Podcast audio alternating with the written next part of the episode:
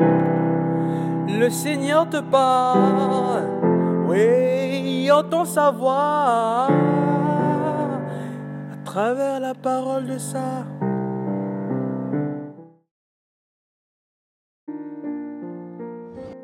Bien-aimé dans le Christ, il n'y a que dans la confiance que peut jaillir un cri du cœur, un cri de sincérité.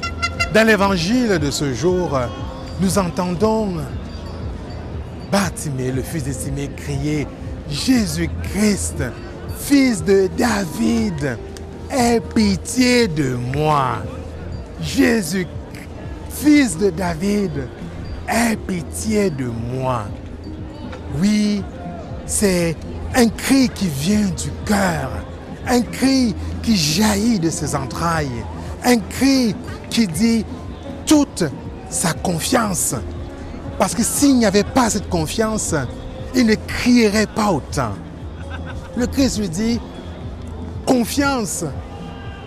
Ou plutôt, les disciples lui disent, confiance, lève-toi et t'appelle. Et c'est habité par cette confiance, cette conviction qu'il se lève et qu'il est relevé, qu'il est guéri.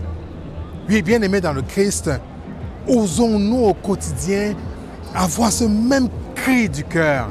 Lorsque nous avons besoin de quelque chose, lorsque nous voulons quelque chose, est-ce que nous le demandons du plus profond de nos entrailles?